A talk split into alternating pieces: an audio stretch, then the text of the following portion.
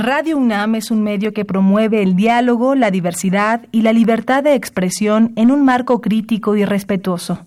Los comentarios expresados a lo largo de su programación reflejan la opinión de quien los emite, mas no de la radiodifusora. Radio UNAM. La Secretaría de Prevención, Atención y Seguridad Universitaria.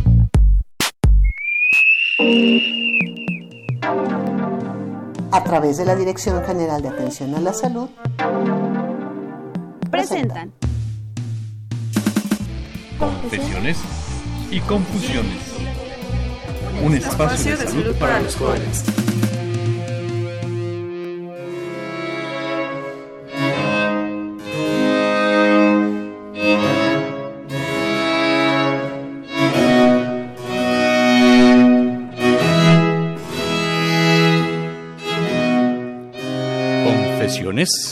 Y confusiones.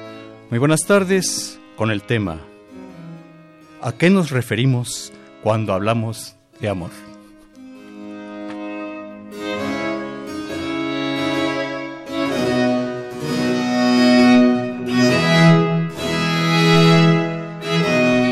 Al perderte yo a ti, tú y yo hemos perdido. Yo por perder lo que más amaba en la vida, y tú porque tú eras lo que yo más amaba. Pero de los dos, tú pierdes más que yo, porque yo podré amar a otra como te amaba a ti. Y tú porque nadie, nadie te amará como te amaba yo, o como yo te amaba.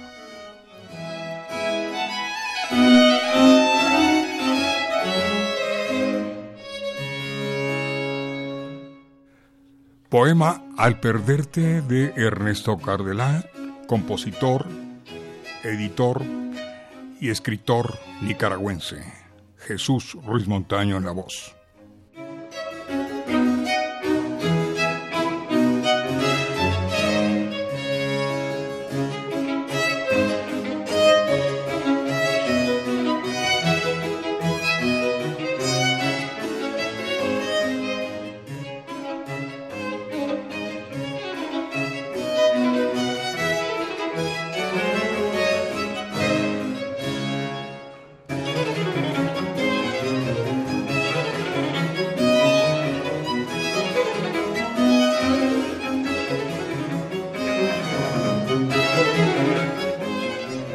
Tal? ¿Cómo les va? Con este gusto de poderles saludar en esta tarde exquisita.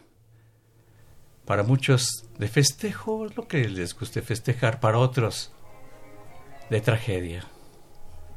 Bueno, y dentro de todo esto, ¿dónde está el amor? ¿O acaso hay en exceso?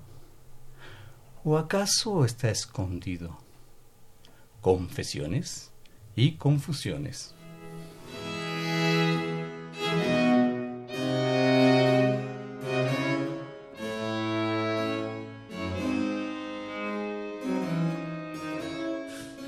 Gracias, qué gusto poderles saludar. Eh, tendremos un teléfono al aire para quienes gusten participar, integrarse a este tema. ¿A qué nos referimos cuando hablamos de amor?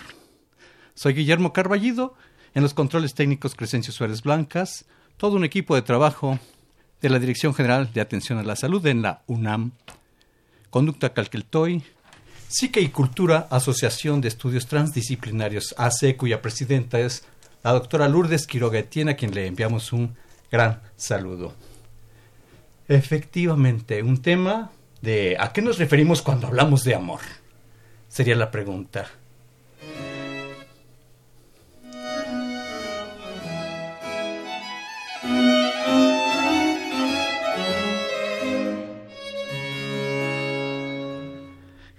Y tenemos aquí grata presencia de profesionales de la salud mental. Eh, la doctora Cecilia Beristain Beristain, muy buenas tardes Cecilia, ¿cómo estás? Buenas tardes, bien, gracias. Muchas gracias por la invitación. Platícanos, Cecilia, ¿quién es la doctora Cecilia Beristain Beristain? Híjole, eso está difícil, pero así rápidamente. Eh, estudié filosofía, eh, luego estudié una maestría en ciencias sociales en Alemania, en Sudáfrica y en India, en una maestría internacional de, sobre globalización y luego estudié el doctorado en filosofía en Alemania también, en Múnich. Y actualmente pues ya estoy residiendo acá en México, dando clases en la FESA Catlán, UNAM, orgullosamente, este, oh, en el claustro de Sor Juana y en el posgrado de la Universidad de Londres por este por Lourdes también que me invitó y en el posgrado de la Universidad del Tepeyac. Entonces, pues soy docente ahorita de tiempo completo y, estas otras cosas extras. Muy divertido. Felizmente, en realidad, doctora Cecilia Beristain Beristain, muchas gracias por aquí estar presente. Muchas gracias. Maestra Nidia Espinosa Hernández, hola. Hola, mucho gusto y muy contenta por estar acá y gracias por la invitación. Eh, bueno, mi currículum es más corto, ¿no? Yo estudié la carrera en psicología, Posteriormente hice eh, una maestría en psicoterapia psicoanalítica y actualmente trabajo en la subsecretaría del sistema penitenciario, trabajo con adolescentes y me dedico a la práctica privada, atendiendo pacientes. Magnífico. Pues eh, querido auditorio, ya ustedes se han percatado de la calidad del programa que tenemos en esta ocasión, como se procura siempre que así sea en este programa de confesiones y confusiones. Es realmente un placer poder dar temas que estén relacionados y vinculados con la salud.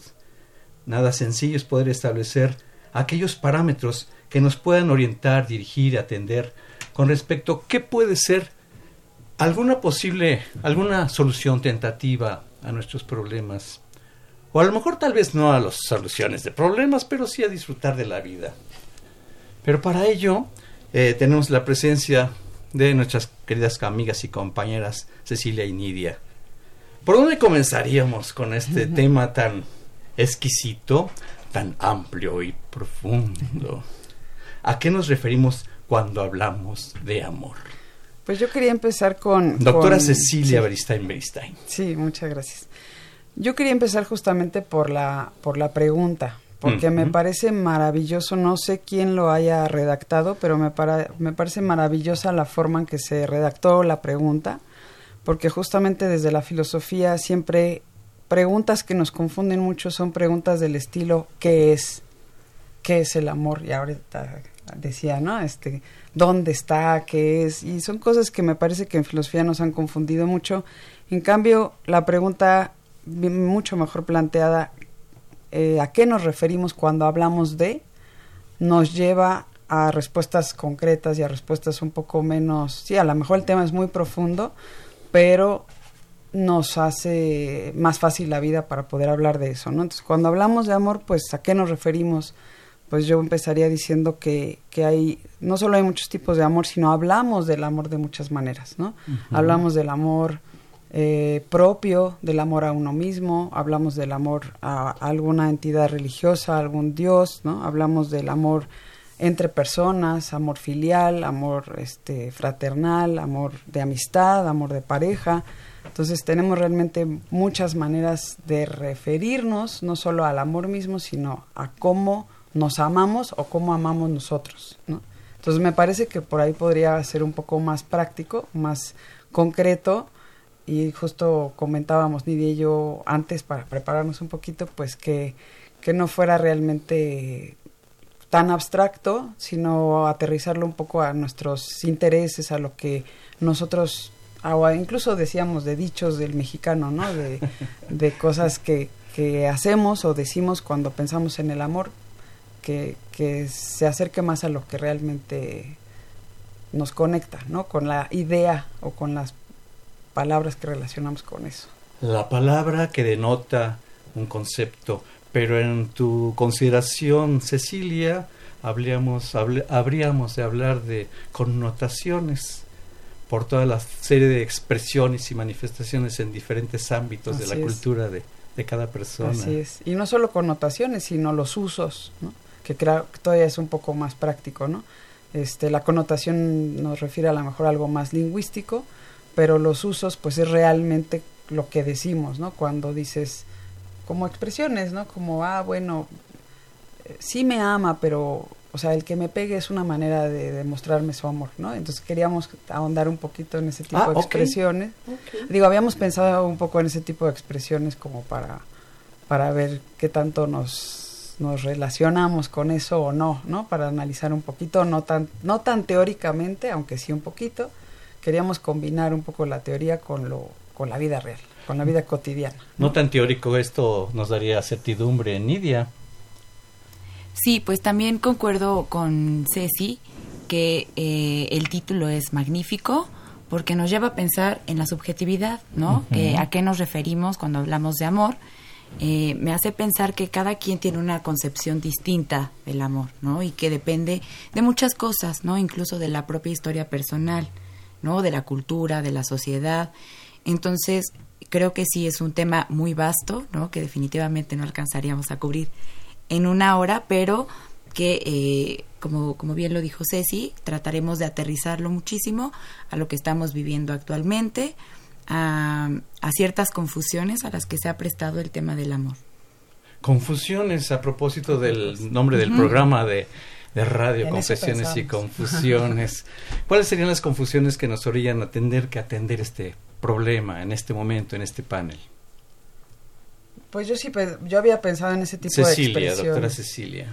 ese tipo de expresiones cotidianas como este es que lo amé demasiado no o este le dimos tanto amor que lo echamos a perder no un hijo por ejemplo como dicen en, en inglés no lo echamos a perder eh, porque le dimos demasiado amor o a pesar de que o sea como lo que decía hace rato no me pega porque es su manera de demostrarme su amor ese tipo de cosas me parecen cosas confusas porque independientemente de que tengamos o no tengamos una definición universal, clara y distinta de lo que es el amor, porque hay muchas definiciones efectivamente, pues sí parece un poco confuso cómo lo entendemos, ¿no? Y entonces a lo mejor es lo que podríamos aclarar un poquito, incluso ya, ya teóricamente más desde el psicoanálisis, que a lo mejor es lo que interesa. Pues me pega porque me ama. Yo creo que tendríamos cuatro perspectivas, desde la víctima, desde el victimario, desde los que ven esta escena, de los profesionales, desde los abogados que ven la configuración de un delito. Nidia. Sí, y, y porque también me parece que es más sencillo decir, bueno, me pega porque me ama, ¿no? En lugar de hacerme cargo de qué está pasando, ¿no? ¿Por qué, por qué estoy permitiendo esta violencia, ¿no? Quedarme un poco, como dicen, ¿no? Tan popularmente en, en esta zona de confort, ¿no? Entonces mejor lo, co- como decíamos ayer, sí, sí, yo, es mejor eh, malo por conocido que bueno por conocer. ¿no? Entonces, eh, también un poco queríamos desmitificar esta idea del amor romántico, ¿no? Eh, sí, no, no queremos ser las malas del cuento, pero eh, a veces es un poco necesario hablar de, de lo que de lo que tiene que ver más con la realidad y que definitivamente, eh, aunque no hay una idea tan única, ¿no? De lo que es el amor, pues sí hay cosas que se comparten en nuestros diferentes vínculos, ¿no? Como el respeto, como la comprensión y la tolerancia. Pero sí, un poquito ahorita queremos hablar de esta idea falsa de, bueno, el amor es perfecto, no va a haber problemas, no va a haber crisis y con amor se resuelve todo. Y en eso llega el príncipe que baja de su corcel. Le da un beso a su amada que está depositada en ese camastro. Y el cuento inicia.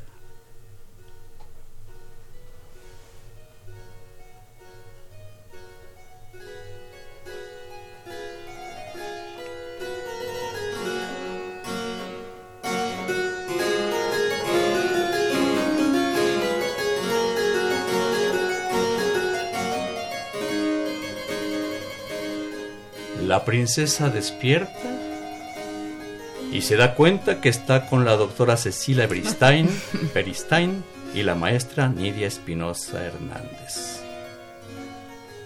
¿Qué le platicarían a esta princesa para romper ese encanto del cuento romántico de amor? Pues sí, justo, bueno, doctora lo- Cecilia Beristain, Beristain. bueno, no sé qué le diría.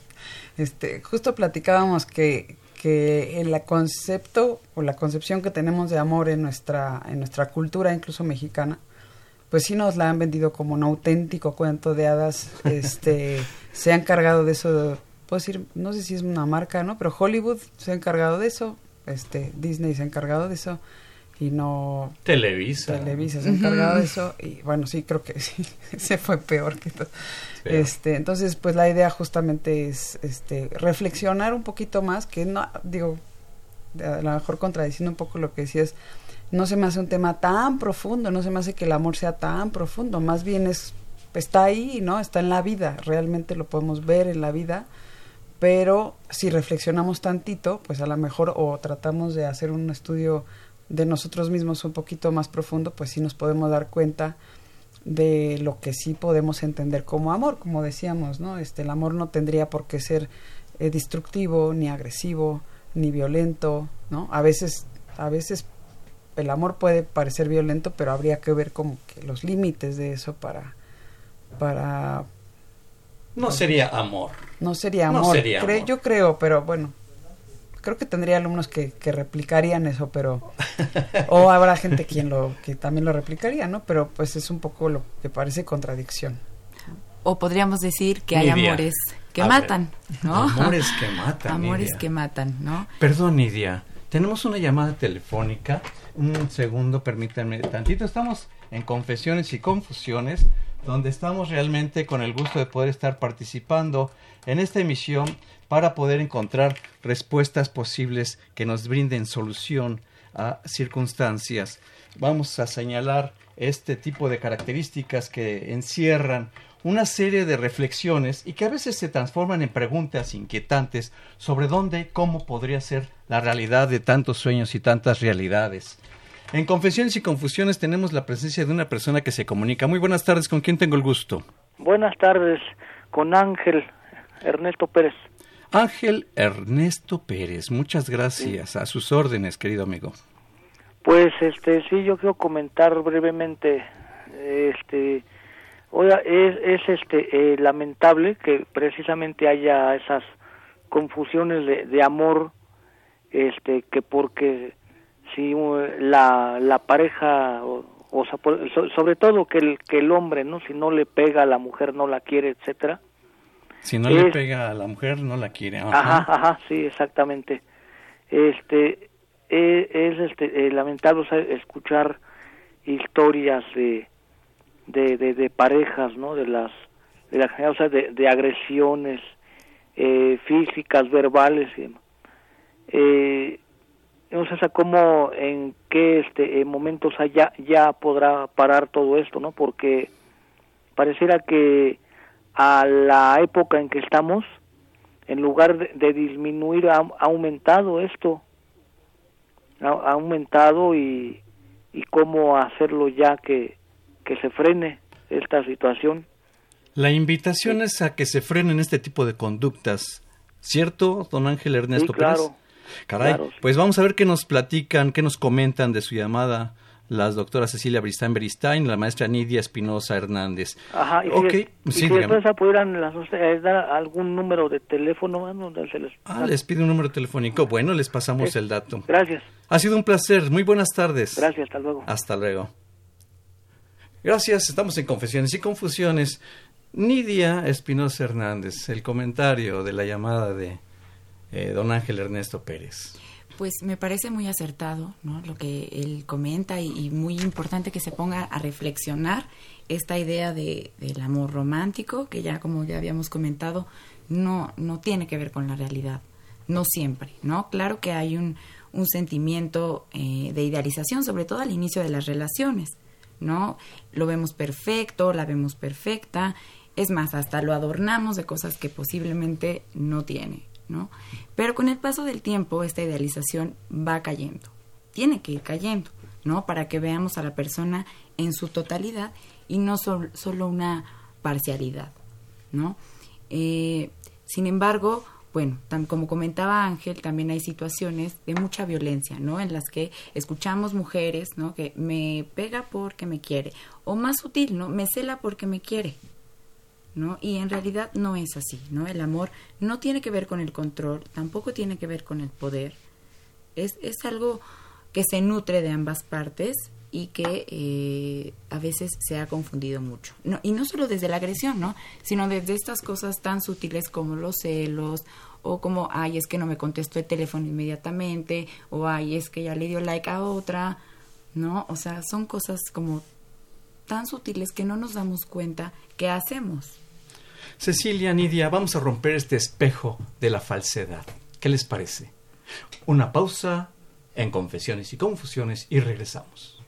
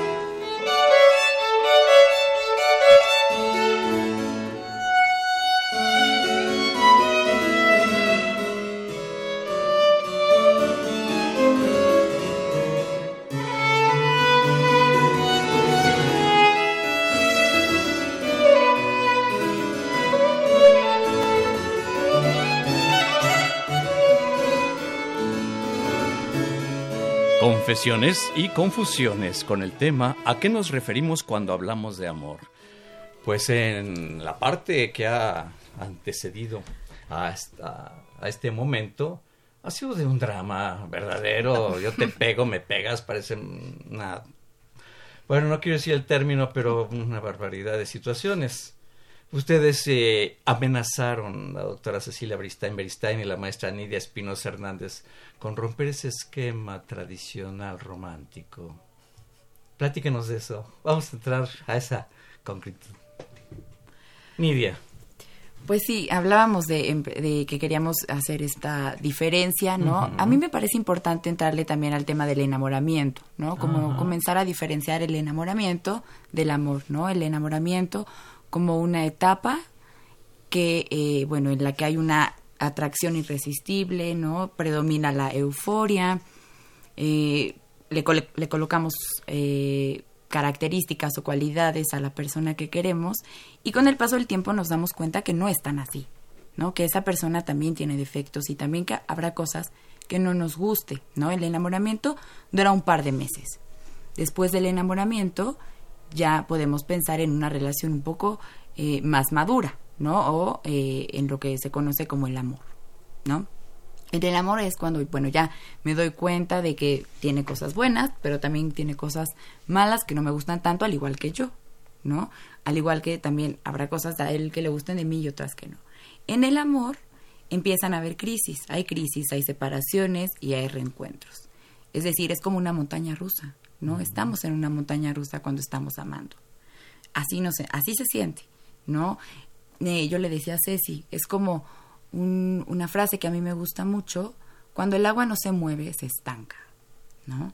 Es decir, cuando todo parece como perfecto en la relación, como que sí dudamos un poco, ¿no? Algo está, algo estará pasando, ¿no? Que todo está tan perfecto, no hay una discusión, no hay una desaveniencia, ¿no? Todo parece muy perfecto bueno, pues sí hay que cuestionarnos qué está pasando, ¿no? Posiblemente alguno de los dos amantes esté conformándose y no esté diciendo nada sobre lo que le molesta, ¿no? Y esté, esté cayendo en, en esta conformidad o en el, bueno, pues ya, ya mejor así, no le digo nada, ya para qué.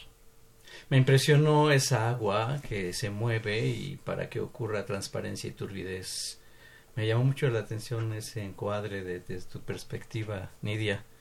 Ceci. Eh, sí, también platicábamos de, de mm, justamente, bueno, ya finalmente terminamos refiriéndonos a la relación de pareja. Me imagino que por eso es el tema, por el Día del Amor y la Amistad, ¿no? Pero, pero ya, ya encauzándolo al tema de, la pareja, pues justo estábamos hablando de que cuando, eh, esto último que decías, em,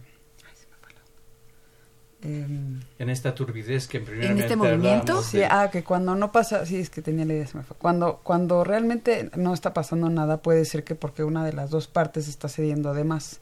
Y yo, Cuidado. ¿No? Cuidado. Ajá.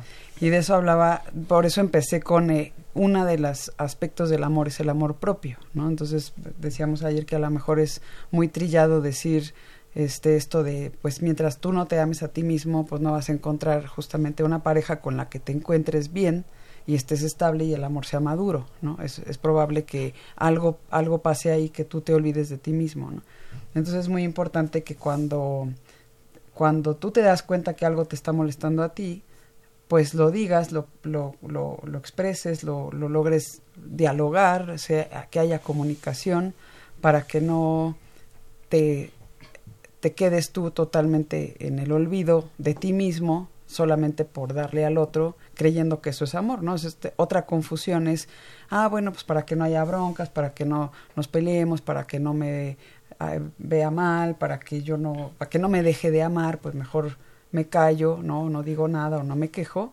y entonces eso es, para mi gusto, pues eso es falta de amor propio, ¿no? Entonces, eh, cuando cuando no hay amor contigo mismo, pues es difícil que en la pareja se dé bien o que se dé este amor maduro, ¿no? Porque pues en el enamoramiento puede ser que sucede que aguantas un poquito, todavía estás viendo el estira y afloje hasta dónde aguantas tú, hasta dónde aguanta el otro, pero ya cuando hay un amor maduro, pues me imagino que ahí sí ya tendríamos que estar pensando en una verdadera comunicación en la que hay justamente un equilibrio de por de los dos, que tú sepas hasta dónde aguantas y que, el otro también te lo diga, porque si no, pues sí puede, uno de, de las partes se anula y entonces ahí es donde hablábamos también de los matrimonios de antes y los matrimonios de ahora, ¿no? Porque ahora no aguantamos tanto. Y por ejemplo, alguna vez que hice este comentario con, con alguien, pues sí, más grande, me decía, bueno, más bien lo que pasaba antes es que aguantábamos demasiado. No era que había tanto amor, sino que aguantas y no se trata de aguantar. Entonces, a lo mejor pues las generaciones más actuales ya no aguantan tanto y a lo mejor puede ser que sí, te, no es que no, sea, no, no sé si sea tan criticable, pero pues ya dices, no, no tengo ganas de aguantar tanto y pues cambio, ¿no? Y se les critica mucho de, pues es que cambia de pareja cada rato. Pues sí, porque a lo mejor pues ya no toleramos tanto como antes, ¿no? Sería una cosa para reflexionar sobre, sobre los matrimonios o la duración Ceci, la sociedad se ha transformado, evidentemente. No podemos eh, equiparar aquellos referentes del pasado y los tradicionalismos con la modernidad de hoy, su alta tecnología de separaciones y atracciones. Y me impactó un tema medular, como lo subrayaste, en una relación de pareja o parejas, cuando se incurre en el olvidarte de ti mismo, retomo tus palabras, he ahí que ya estamos perdiendo. Nidia. Sí, sí, sí, me parece también, como bien lo decía Ceci, todo esto que hemos venido mencionando a lo largo del programa tiene que ver con, con las relaciones en general, con los vínculos, ¿no? Porque, como bien decía Ceci, hay diferentes tipos de amor, ¿no? Ahorita que quizá nos estamos inclinando un poco más al, al amor de pareja por, por el 14 de febrero que ya se acerca, pero eh, en, en general y en realidad las relaciones son complejas y son muy complicadas. ¿No? Los vínculos son complicados. Hay que trabajar por ellos, hay que hacer esfuerzos, hay que hacer a veces reestructuras, ¿no? Por ejemplo, en la pareja a lo largo del tiempo no siempre se quiere lo mismo, no siempre se está en un buen momento. Entonces, con el paso del tiempo hay que hay que ir cediendo y hay que ir haciendo ajustes. Hay cosas que se pueden ajustar, hay otras que no, ¿no? Quizá dos personas se casan muy enamorados y con el paso del tiempo una dice, bueno, yo quiero tener hijos y la otra dice, no, yo no y quizá eso es un motivo de separación. Quizá se puede negociar, pero tal vez el que quiere tener hijos dice, bueno, no, yo sí quiero, y entonces es motivo de divorcio. Entonces, sí hay cambios a través del tiempo en la relación y hay cosas que con las que uno podrá, que uno podrá tolerar y hay otras eh, que no podrá tolerar y que además es válido. Es válido también darse cuenta que uno no puede y no quiere seguir en una relación. Dices una palabra, Nidia, negociar. Las parejas eh, alguna vez pues se ponen de acuerdo y están negociando, por retomar este término. Es hacerlo muy esquemático, poco sensitivo, poco sensible, perder, perder esa afectividad, o realmente es combinar el, el razonamiento con la afectividad, entrar en un plano de negociación, porque y esta negociación no es nada más de hoy o de a lo largo de todo el mes que llevamos de casados o de los cinco años que llevamos de casados. Es una negociación cotidiana, periódica, el renacer como pareja pues, constantemente. Es una pregunta. ¿Qué comentario podrían generar? Sí, a lo mejor suena muy, suena muy pragmático, ¿no? Decir la negociación. Pero en realidad yo siento que sí lo hace más fácil. No le quita, no le quita eh, esa parte afectiva eh, en negociar cosas, ¿no? Lo hacemos todo el tiempo con todo el mundo, no nada más con la pareja, ¿no? Entonces decir, eh, así tan fácil, tan, o sea, desde lo más básico como te toca sacar la basura a ti hoy hasta, oye, habíamos dicho que ninguno de los dos quería hijos y me saliste con esto, ¿qué onda? ¿Qué hacemos? ¿No? ¿Qué hacemos ahorita con esto? Y ahí es donde la comunicación, insisto, es el, el rey aquí, ¿no? O sea, si no hay, o la reina, pues no, porque es la O sea, si no hay comunicación, si no te entiendes realmente, y ahí es lo difícil que platicábamos ayer, ahí es lo difícil que uno mismo sepa qué quiere. O sea, el, amor propio y el respeto a ti mismo, pues tiene que estar ante todo, porque si tú cedes y dices, bueno, si tú quieres, yo no quería, pero si tú quieres, pues bueno, con tal de no perderte, ¿no? Entonces ahí, ¿qué va a pasar? Pues casi 100% seguro la relación va a llegar a un final, porque va a llegar un punto en que esa persona va a decir, oye, yo no quería esto que estoy haciendo aquí, ¿no? Entonces, yo sí creo que, digo, si a lo mejor suena muy egoísta y todavía has hablado de narcisismo, pero no hemos tocado el tema, este, a lo mejor suena muy egoísta empezar por el amor propio, pero si tú sabes realmente qué quieres, a dónde vas con esa relación, o, o eso es negociar contigo mismo para poder negociar también con la pareja y decir, bueno, pues este, ¿qué hacemos? ¿no? Y, pero, pero hablarlo realmente, porque como hablábamos, pues hay, hay gente que, que no lo habla, o que no, que no sabe qué quiere, o que no se respeta, o que no, que no puede incluso hacer estas negociaciones, entonces pues no, no se da del todo bien la relación, me imagino. Hablar. Hay de todo. Hablar. Hablar y hablar. Hablar. Entonces, si se quiere, se desea tener ese amor, perdón, y no me estoy enfocando en el aspecto romántico, es comenzar no en el amar al otro, sino desde tus palabras, es si el amor propio, el no olvidarte de ti mismo, como dice Nidia. Es en ese sentido, Nidia. Sí, sí es en ese sentido. Eh, como dice Ceci, ¿no? Es importante como que aprendamos y podamos estar solos, ¿no? Sin embargo, es un poco también una utopía, nunca se está solo, ¿no? Porque esas personas que ya que han ido formando parte de nuestra vida eh, se introyectan, ¿no? Como le llamamos en psicoanálisis. Eh, se Introyectar es verse a sí mismo, a eh, por dentro. Es, es eh, colocar al objeto, al objeto que es persona, ¿no? Dentro de mí. Es ah, decir, lo llevo, ya no necesito que esté pegado a mí para saber que hay alguien que me quiere, porque lo llevo en mi mente. Lo introyecté. Lo introyecté, ¿no? Valga la redundancia, lo metí dentro de mí. Y desde ahí me siento querida, desde ahí me siento protegida por esa persona que quiero.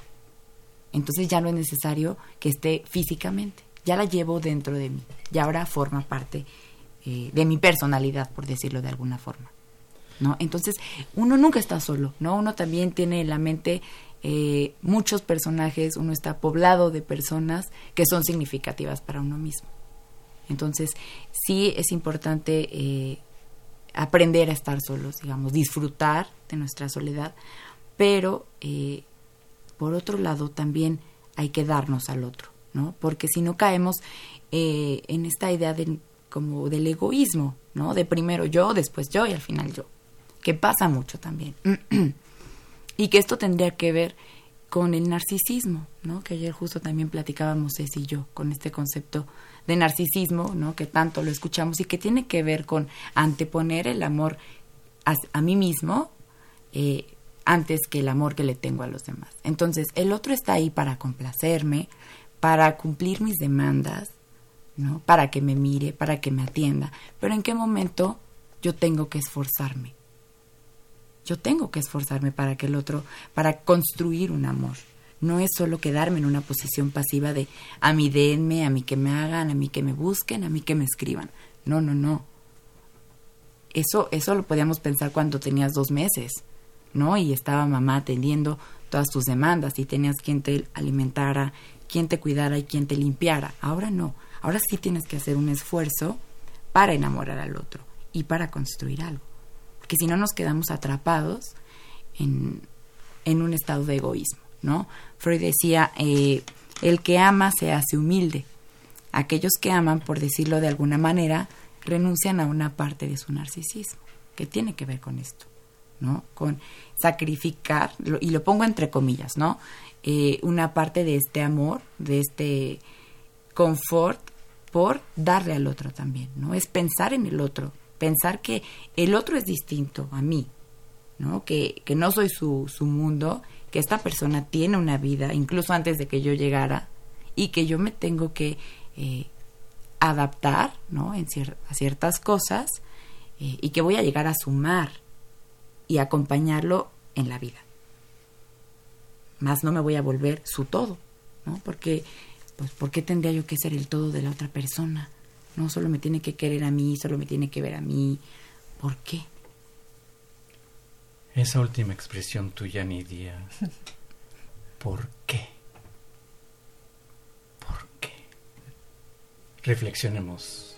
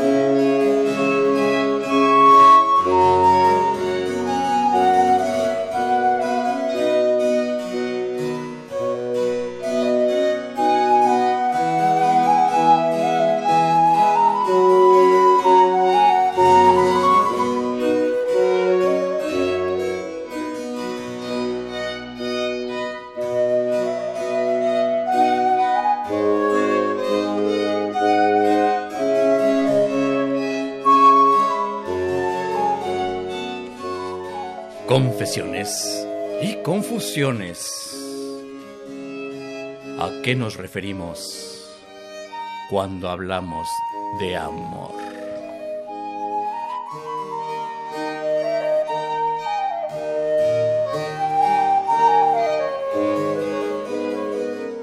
Gracias, qué amables. Pues miren que está interesantísimo el programa aquí con la doctora Cecilia Beristain Beristani y la maestra Nidia Espinosa Hernández. Apasionante el tema. ¿A quién no le gusta hablar del amor? Pues dicen, a mí no, porque no soy eh, ridículamente, ¿cómo se llama?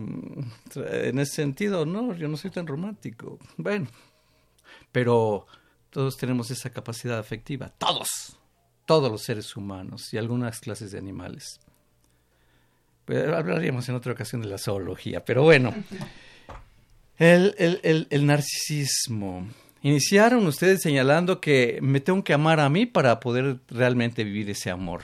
Y finalizaban antes de la pausa señalando, el narcisismo se ama tanto que pues entonces se olvida de amar a los demás. ¿En qué momento perdemos ese horizonte que nos pueda ubicar en un sentido y en el otro sin perdernos en el extremo de alguno de los dos. Doctora Cecilia Beristain Beristain. Eh, pero antes una llamada telefónica, bueno, no una llamada, invitamos al público quien desee comunicarse 5682-2812. Repito el número telefónico 5682-2812. Se comunican y con mucho gusto aquí nos integramos. Doctora Cecilia Beristain Beristain. Sí, a lo mejor ya confundimos a la audiencia yo creo que no, yo creo que no, les expusimos los extremos sí, ¿verdad? diabólicos. Sí, exacto. Sí, a lo mejor ese es el problema, ¿no? Este, hablar de los extremos. Y lo ideal, no sé si es utópico, pero a lo mejor sí lo ideal en el amor o en el amor maduro del que hablábamos, es que no haya ni tanto amor que, que destruya, no sé si eso es eso sí puede ser una contradicción, porque el amor destruiría, ¿no? Pero lo que aparentemente es demasiado amor, ¿no? Como en el narcisismo, este, que, ay, pues yo te amé demasiado, un poco como el poema que, que, declamaron al principio. Jesús Ruiz Montaño nos dice ese favor de, de acompañarnos con su voz. Sí, así de te amé tanto, ¿no? Este, pues habría que ver esos, esos, esos límites, ¿no? Este, justamente lo ideal sería que no cayéramos ni de un lado ni del otro. Yo pensaba, cuando hablaba del amor propio, pues del amor reflexionado, del amor, este, de sentirte a ti mismo, ¿no? De saber, de saberte, ¿no? De saber tú qué quieres, qué, qué, qué quieres de ti mismo, de tu vida, pues eso ayuda mucho, cuando hablamos de la negociación, ayuda mucho realmente a poder negociar también con la pareja y encontrar ese equilibrio, ¿no? Pero en el, el narcisismo sí es una palabra que, que tiende, o sea, que nos, nos conlleva más bien a una connotación de salud mental, ¿no? Y creo que ahí sí hay a lo mejor una, una pues... Es una patología. Una patología, exactamente, y por eso es tan extremo y por eso yo dudaría si decir, ah, bueno, una persona narcisista pues ama demasiado, ¿no? Eso, me eso a mí sí me confunde un poco conceptualmente decir, pues, amo demasiado y le hizo daño. Pues entonces no es amor, como decíamos al Ya no está sana esa persona. Mm, yo no sé, yo teóricamente, yo teóricamente de, de, ese tema no conozco, este, pero... Pero sí de patologías no, no yo no estudié psicología, entonces no sé, o sea, he estudiado filosofía, he estudiado ciencias Pero sin embargo la, la, la, la, reflexión del alma nos traslada esas concepciones de la vida misma a través de la filosofía y nos ubica como personas. Sí, claro. Sí, no, no sé si yo le llamaría eso una patología, esos son vocabularios que se han, o discursos, diría Foucault, que se han mostrado a lo largo de, de la historia, de las historias, ¿no? De incluso nada más de Occidente, pero está bien, o sea, se le puede llamar así, pero donde yo sí dudaría así con, con palabras claritas es cuando dices que has amado demasiado y que has dado demasiado, pues yo no sé si, si eso es, o y que pides algo a cambio, no que dices que te amé demasiado y tú no me has dado nada, pues yo no sé si eso sea amor, porque justamente el amor, como decíamos hace rato, pues tendría que, más que ver con dar sin esperar nada a cambio, pero tampoco llegar al sacrificio, ¿no? Como también mencionábamos que el sacrificio es otro tema interesante, pero... Eh, y siempre, bueno, el punto aquí es creo encontrar el equilibrio, ¿no? Que no sea ni tanto ni tan poquito, ni tanto, ni solo dame ni solo doy, sino encontrar en, la relación y en todas, no nada más en la de pareja. Ahí sí, cuando hablamos de de afecto y de amor para con cualquier otra persona, pues tendría que ser algo así, que encuentres realmente el equilibrio, que no estés todo el tiempo este, para esa persona ni esperar siempre que todos los demás te den a ti, porque eso sí cae a lo mejor en, en lo narcisista de esperar que te den nada más, ¿no? Nidia. Sí, sí, sí. En este concepto que, que introduje hace unos minutos del narcisismo, pues se hace más como alusión a, este amor a sí mismo y a este egoísmo, ¿no? Porque eh, también desde donde amamos, ¿no? Si somos capaces de hacer vínculos más íntimos y más profundos, o vínculos superficiales, que es generalmente, que son los que generalmente construyen estas personas en extremo narcisistas, porque bueno, al final todos tenemos un poco de todo, ¿no? Y también tener eh, cierto grado de narcisismo es bueno, ¿no? Porque eh, entonces me cuido, entonces velo por mi bienestar, ¿no? Es, es sano, ¿no? Tener, guardar un poco, un poco para mí, ¿no? Pero también es importante dar al otro, ¿no? Mirar al otro porque de pronto nos olvidamos de esto. No es, eh, como decía Lacan, ¿no? Amar es fundamentalmente querer ser amado. Ay, qué bonito se oye eso. Amar, otra vez, amar es, fundamentalmente querer ser amado. Querer ser amado. Eso es amar. ¿No? E, y, y, esto ah, da cuenta del componente narcisista que hay en el amor, ¿no? Es, sí, quiero que me quieras, ¿no? Queremos ser queridos, pero como decíamos al principio, en dónde, en dónde está mi parte, en dónde está lo que yo le voy a dar al otro. ¿no? Amar es eso. Y, y, nunca se pierde del todo este componente narcisista, porque eh, cuando yo amo, ¿no? También espero que el otro me, regrese un poco de eso. Y entonces ahí restituyo esa parte de mi narcisismo perdido. O sea, yo pierdo un poco de mi narcisismo cuando quiero al otro, pero cuando el otro me quiere, me lo devuelve. Me lo devuelve un poco. Entonces sigue estando, pero de manera diferente.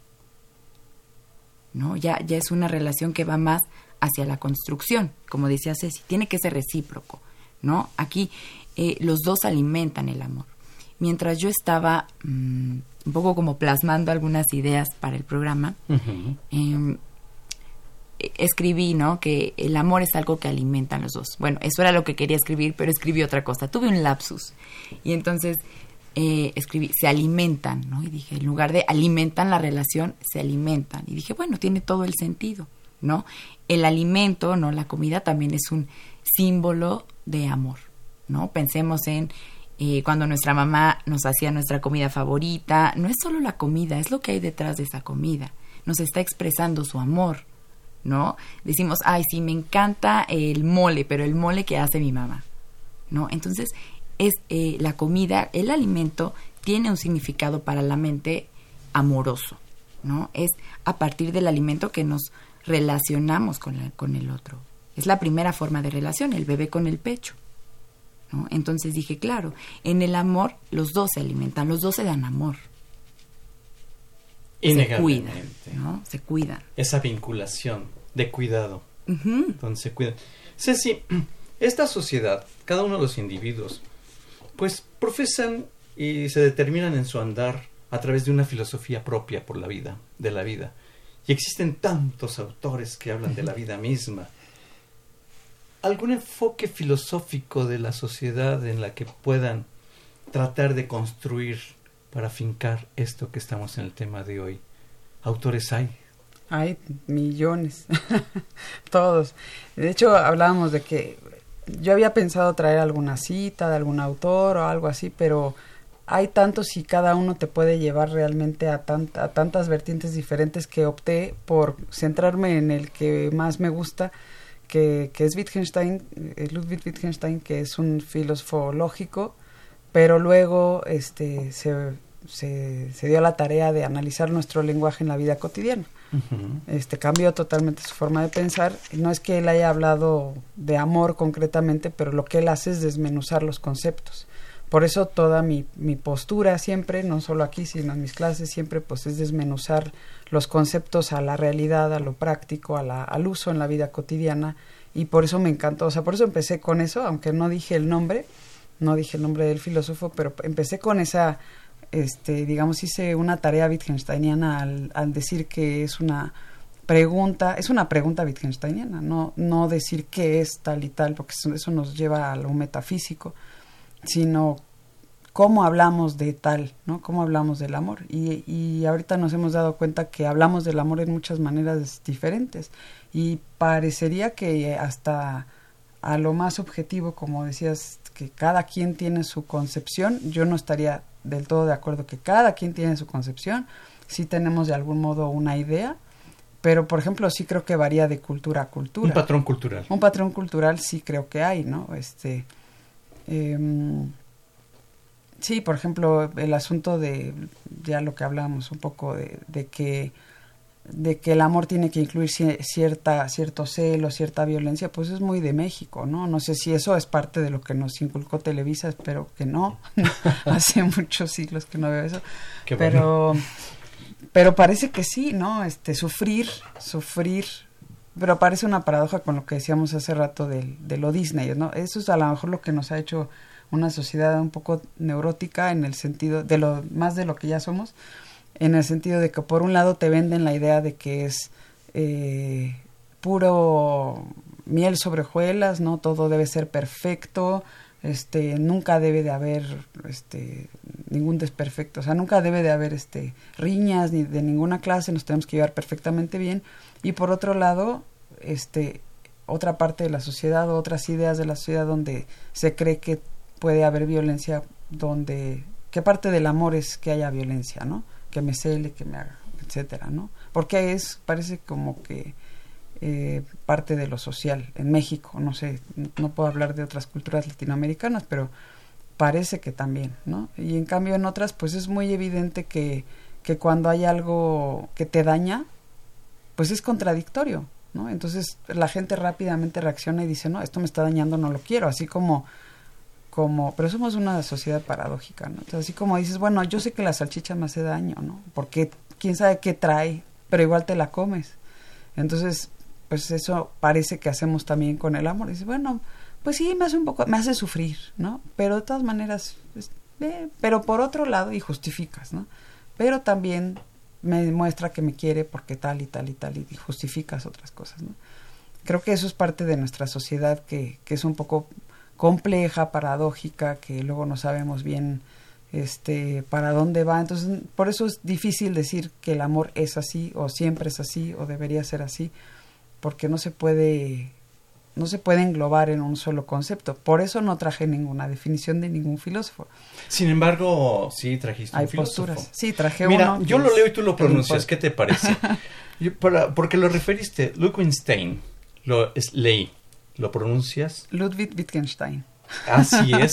Para, eh, es un personajazo de nuestra sociedad de intelectuales de, esta, de este planeta. Y la invitación a leer sobre este gran autor es maravilloso. Hay unos volúmenes enormes y tan interesantes. Y en relación a la palabra, ¿por qué salió, lo sacaste? Porque hace esto de desmenuzar los conceptos, ¿no? ah, eso es, más bien por- en ese eh, sentido. Sí, porque por eso este, de- hablaba del título del, del programa, ¿no? Que es mucho más difícil tratar de dilucidar qué es algo, es lo que nos hace quedarnos en, en el... Él dice así como... como, como en espiral, ¿no? Como quedarte en una dando vueltas sin sin llegar a nada cuando preguntas cuando haces preguntas del estilo qué es esto y aquello.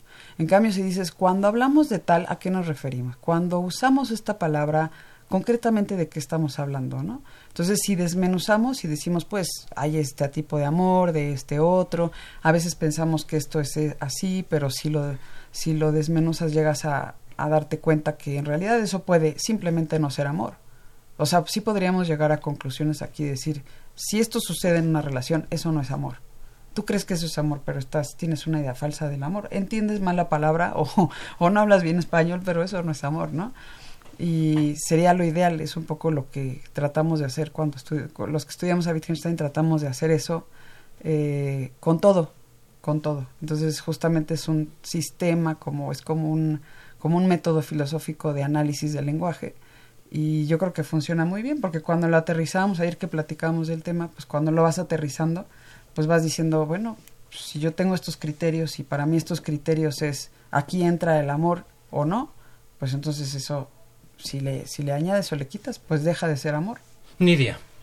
Y, y podemos también pensar que no es amor, pero también que el amor eh, es complejo, ¿no? Y que no solo quiero a mi pareja, ¿no? Que habrá veces que también sienta que me cae gorda, ¿no? Que, que nos ha pasado. De, un día siento que lo amo y al otro día digo, híjole, no quiero verlo. Y es válido, ¿no? Porque somos muy estrictos también con nosotros mismos y por ende con los demás. Siempre me tienes que querer, siempre tienes que estar dispuesto, dispuesta para mí. Y no, ¿no? También eh, en el amor se dan sentimientos eh, contradictorios, ¿no? Porque también el ser amado, ¿no? Eh, eh, o sea, la persona a la que yo amo me lleva a sentir dependencia, que dependo de él. Y eso me pone en un estado eh, de vulnerabilidad y no me gusta. ¿No? Entonces, eh, yo quiero al otro, pero también siento que dependo del otro y ¿qué crees? Ya no me gustó tanto. Entonces, eh, es importante pensar que en todos los seres humanos existen dos afectos principalmente, ¿no? O sea, hay muchísimos, pero podríamos englobarlos en amor y odio, ¿no? Y que tales afectos están presentes en todas nuestras relaciones. Tiene que ver con esta ambivalencia, ¿no? Sea hacia la pareja, sea hacia los padres, sea hacia los amigos. El problema es cuando no reconocemos esta ambivalencia dentro de nosotros y nos creemos todos buenos y santos, ¿no? Y no, yo lo que hago, lo hago porque te quiero y no nos cuestionamos si de verdad eh, esto que estoy haciendo es porque te quiero o es más, eh, por algo que me beneficia a mí o es a modo de manipulación, ¿no? Entonces, por eso la importancia de reconocer estas dos partes de los seres humanos, ¿no? Este, este lado oscuro que también tenemos, ¿no? El deseo de controlar al otro, de manipularlo. Quizá no es amor, quizá quiero que el otro esté ahí para mí. Wow, qué terrible, ¿no? Seamos libres, la invitación, ¿qué les parece? Seamos libres y amar realmente, interesados en el otro y que el otro se interese en uno. El amor libre. ¿Cómo se sintieron a lo largo de esta emisión? Doctora Cecilia Bristain, maestra Nidia Espinos Hernández. Pues muy contentos de estar platicando, muy, muy, muy a gusto, ¿no? Este, Nidia. También, también muy, muy a gusto. Es un tema que a mí me, me gusta mucho, me apasiona. Eh, y sí, quizá un poco como para ir cerrando. Eh, sé que hablamos de, de, aterrizarlo en la realidad y darnos cuenta que el amor no, no es esta idea que nos, que nos han pintado, ¿no? Que el, el príncipe, el príncipe por ahí leía, se destiña la primera lavada posiblemente, ¿no? Pero eh, que el amor también es una fuerza que mueve al mundo. El amor es una fuerza que mueve al mundo. Pues qué maravillosas palabras y expresiones y razonamientos. Ha sido un placer poder contar con la presencia de la doctora Cecilia Beristain. Beristain, muchísimas gracias. Muchas gracias a ti, Guillermo. Te agradecemos mucho. Así igualmente, muchísimas gracias a la maestra Nidia Espinosa Hernández. Muchísimas gracias. Por esta magnífica presencia de ustedes, que ha sido espectacular desde cualquier índole. Pero como señalaba Lacan en las palabras de la maestra Nidia Espinosa, amar es fundamentalmente querer ser amado. Seamos libres para hacerlo. Llámense a sí mismos. Vaya, qué Qué, qué, programa tan bonito y tan agradable y tan interesante. En los controles técnicos, Crescencio Suárez Blancas, muchísimas gracias. Soy Guillermo Carballido. Eh, les invitamos al programa de confesiones y confesión, confesiones y confusiones para el próximo sábado a las 5 de la tarde. Soy Guillermo Carballido y hasta entonces, muchas gracias.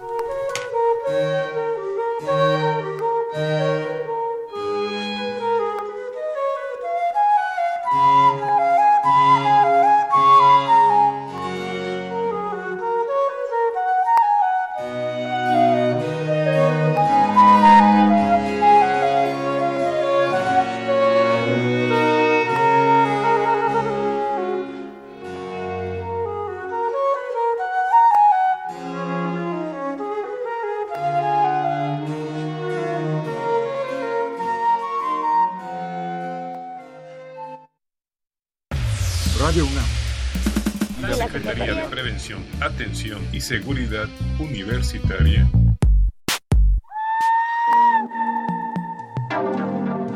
A través de la Dirección General de Atención a la Salud. Presentaron. Confesiones y confusiones. Un espacio de salud para los jóvenes.